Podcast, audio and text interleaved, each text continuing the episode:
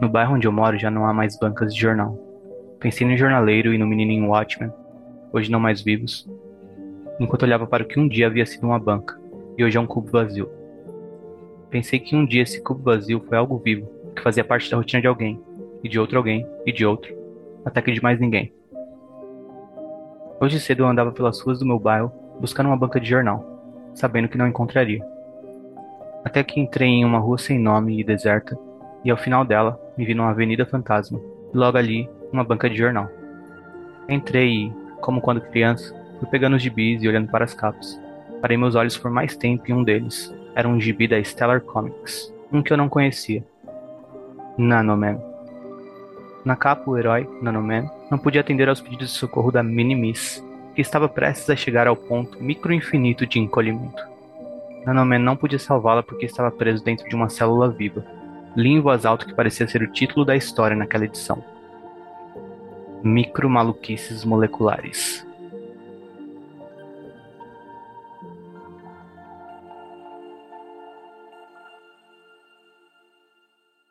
Bem-vindos às micromaluquices moleculares. Esse é o primeiro episódio do podcast. Talvez você esteja começando pelo começo. Talvez você tenha parado aqui depois de ouvir algum outro episódio, que para aqueles que escutam isso na semana do seu lançamento, ainda não existe. Eu gosto de ouvir podcasts e gosto de ler gibis. E gosto quando esses dois gostos se encontram. Uma coisa que gibis periódicos têm a ver com podcast é a coisa de que, em qualquer edição ou episódio, pode ser que uma primeira relação nasça entre aquele universo particular e quem olha para ele. Espero que isso aconteça com você que me escuta, e que você retorne para outros episódios. Aliás, quem souber ou descobrir de onde eu tirei o nome Micromaluquices Moleculares, por favor, não saia contando por aí. Conta só pra mim.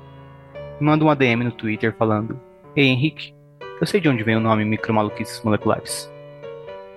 Eu carinhosamente vou chamar esse projeto solitário de MMM se você tiver um carinho pelo podcast, sugiro que faça o mesmo.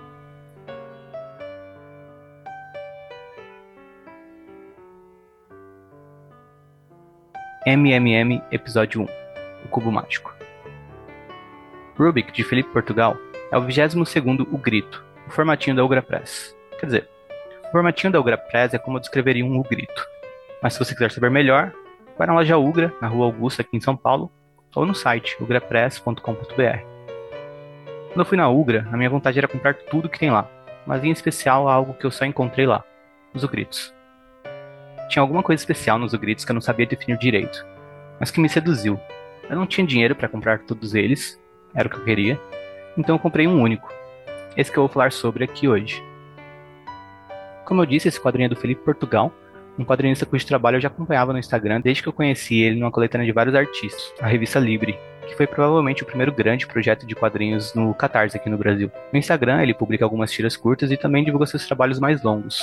Para além de um grande quadrinista, o Felipe Portugal também tem um podcast, Miolos. É um podcast de filmes de terror e é o meu favorito do tipo atualmente. Participa do podcast com ele o Chico, que, pelo que eu entendi, também faz a edição, e é uma edição invejável.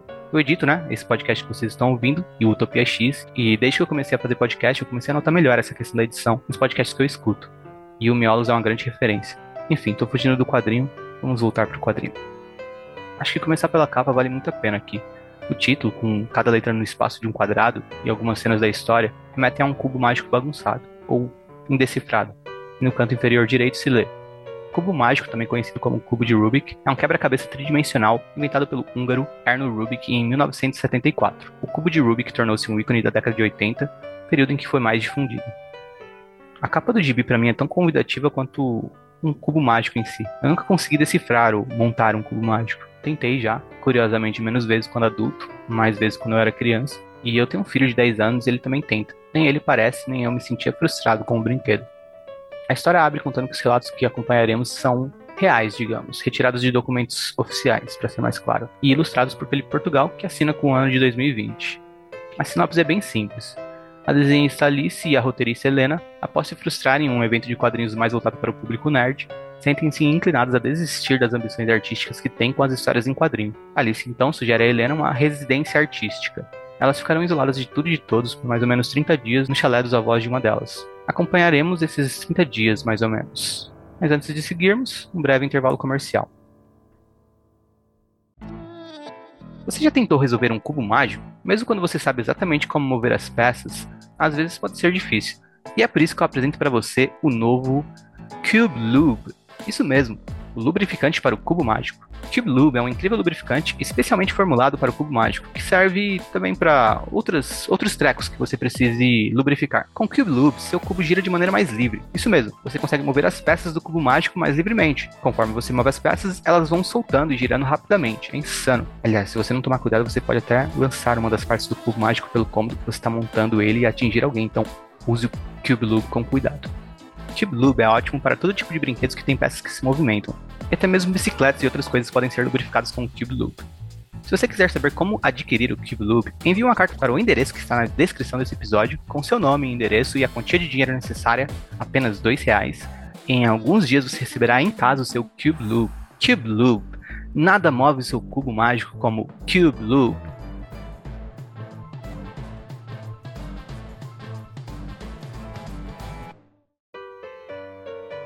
Bom, como eu ia seriam mais ou menos 30 dias que elas passariam nessa casa. E a partir do primeiro dia, o leitor se junta às duas personagens numa viagem de um desnorteamento gradual que só vai aumentando a cada dia e a cada página. A questão da distância é legal de se reparar porque, para além de vamos nos distanciar do mundo, as personagens começam a se distanciar uma da outra. Enquanto a roteirista se concentra no estudo de um livro chamado Zig Zag, de artigos e ensaios sobre narrativa gráfica, a desenhista pratica e, nas horas vagas, tenta completar o cubo mágico que levou na viagem. Tudo parece à primeira vista muito linear e nada maluco, mas como eu disse, tem esse desnorteamento gradual que eu percebo e que começa principalmente a partir do cubo mágico do livro Zig Zag aparecendo na história. Conforme a história progride, as duas vão se desentendendo e vemos muitas vezes a desenhista jogando fora seus desenhos, porque ela nunca consegue alcançar o que a roteirista entende a partir das leituras desse livro Zig Zag como a arte idealizada para o tipo de história que elas querem contar. Conforme a gente avança no que seria mais ou menos o segundo ato da história, ela vai ficando cada vez mais confusa, mas esse não é um defeito, é uma das forças da história. E aí vale a pena falar sobre o cubo mágico de novo.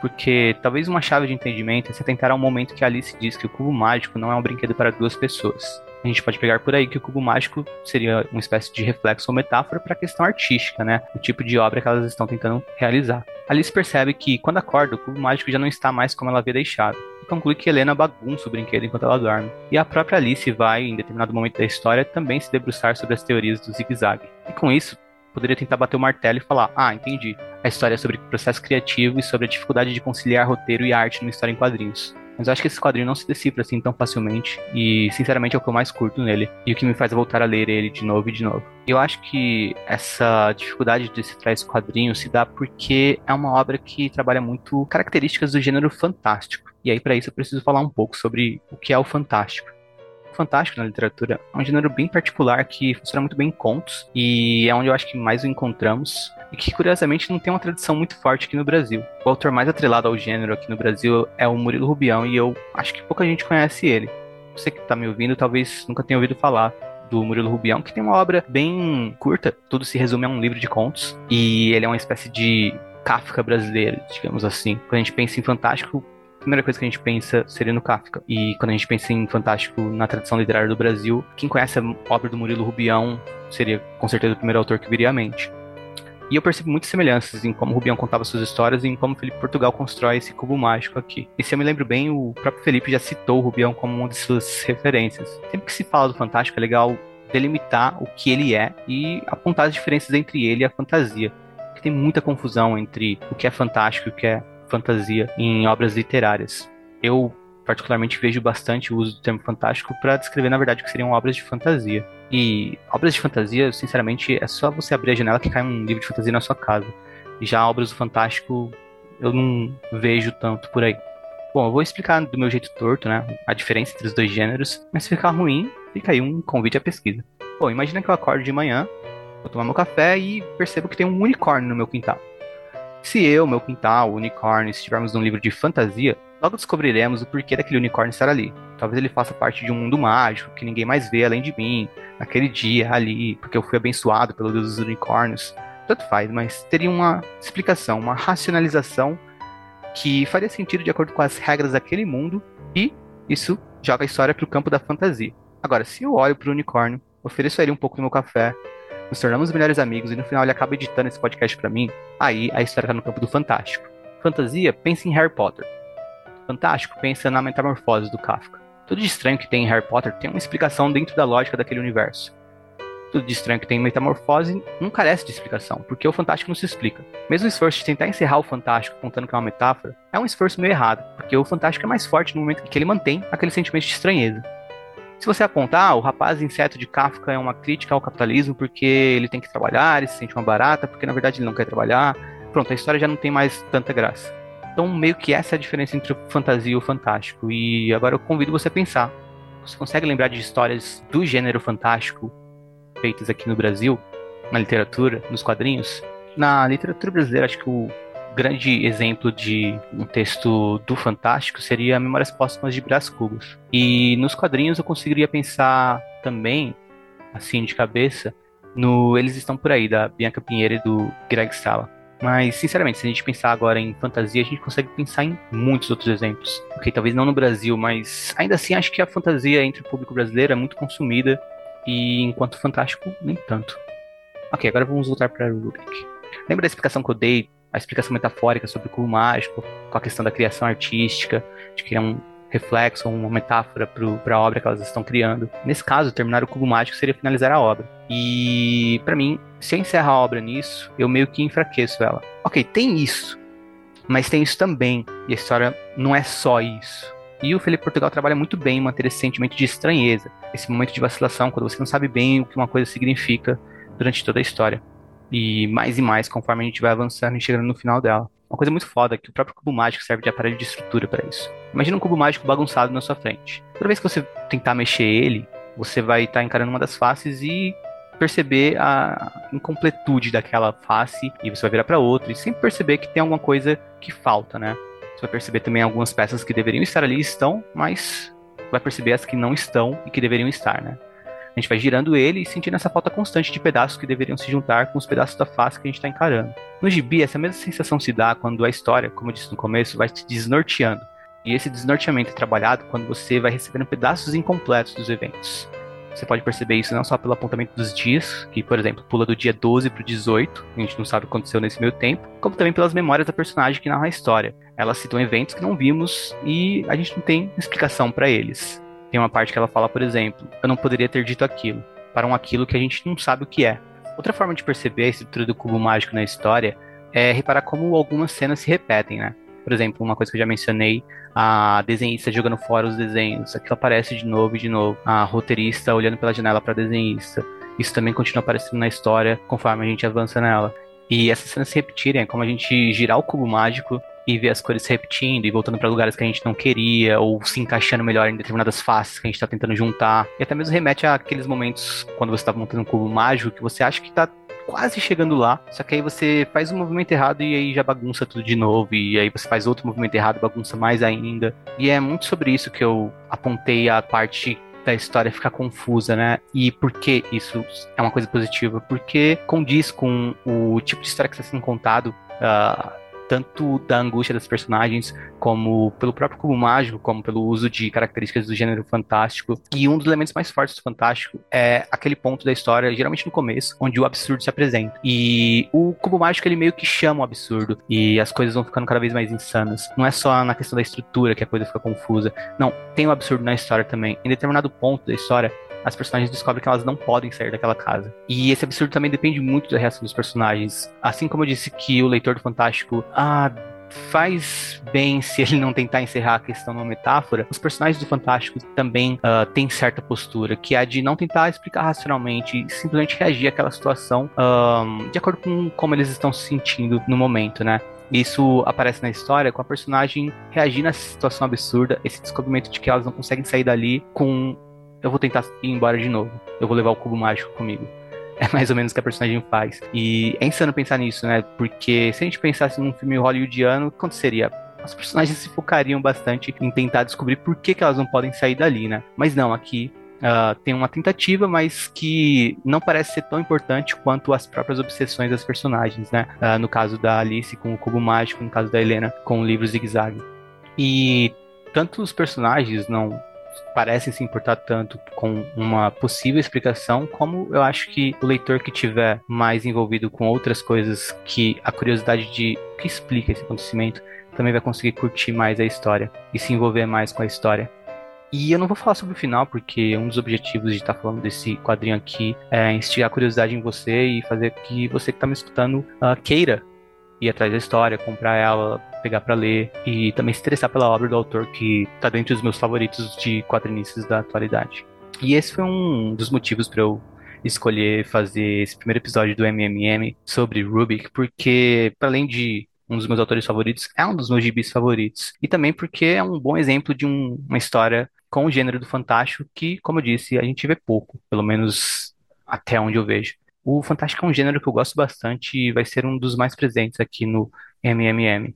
Como eu disse, não vou falar sobre o final da história, né? Mas eu tenho planos para voltar a falar sobre Rubik num futuro próximo e aí sim abordar o final da história. E eu adoro o final dessa história e acho que toda vez que eu reli, eu adorei por um motivo diferente. Outra coisa que eu esqueci de falar sobre o Fantástico é como é fácil se relacionar com o protagonista de uma história assim. E é doido porque, por mais absurda que seja a situação, eu sempre consigo me relacionar. Muito provavelmente porque, convenhamos, a gente vive numa realidade absurda. E uma das coisas legais no Fantástico é, a partir de uma situação absurda, fictícia, o leitor pode passar a ficar mais atento a quão absurda é a sua própria realidade. E absurdo é uma palavra-chave para a gente pensar e entender o fantástico. E em Ruby que o absurdo é posto com sutileza, mantido com maestria e potencializado a cada página. Por isso eu curto tanto esse quadrinho.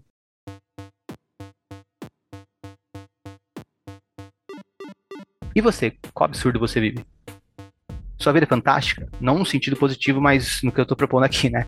Que é aquele fantástico de o que, que tá acontecendo e que você quer simplesmente sentar no chão e ficar olhando pro teto sem fazer nada. E outra pergunta que eu te faço é qual o seu cubo mágico? Eu tenho meu próprio cubo mágico para resolver com micromaluquices moleculares, que eu ainda não sei direito que tipo de podcast é ou o que eu quero fazer com ele. Só sei que eu gosto de falar com vocês que não estão aqui. No momento que eu falo é um vocês imaginário e possível. E eu gosto de falar de quadrinhos. Então esse primeiro episódio é uma tentativa de girar as partes e ver se eu consigo encaixar algumas ideias em vocês e em mim mesmo. Ideias de leituras possíveis e possíveis próximas leituras. E assim encerro o primeiro episódio das Micro Maluquices Moleculares, podcast feito por mim mesmo, editado pela minha contraparte maligna, com roteiro de ninguém. Você pode escutar as micromaluquices moleculares em todas as plataformas de podcast, até mesmo na pior delas, o Spotify. Se você curte podcast, considere me apoiar. Não com seu dinheiro, mas com seu comentário. Algo como: Nossa, Henrique, que bacana. E se você quiser que eu fale sobre algum quadrinho que só você leu, mande um alô para mim no Twitter. Lá eu sou o Henriquento, com dois E's antes do N. E aí é só mandar um ADM para mim, falando: Oi, Henrique, eu quero uma micromaluquice molecular sobre tal gibi. E bum, um dia, em um futuro próximo, isso acontecerá. E aí eu vou falar no episódio: olha, gente, quem me indicou esse gibi foi Fulano, ou Fulana, ele é maneiro, ou ela é maneira, ou algo do tipo. Ademais, te encontro novamente no próximo episódio. Adeus.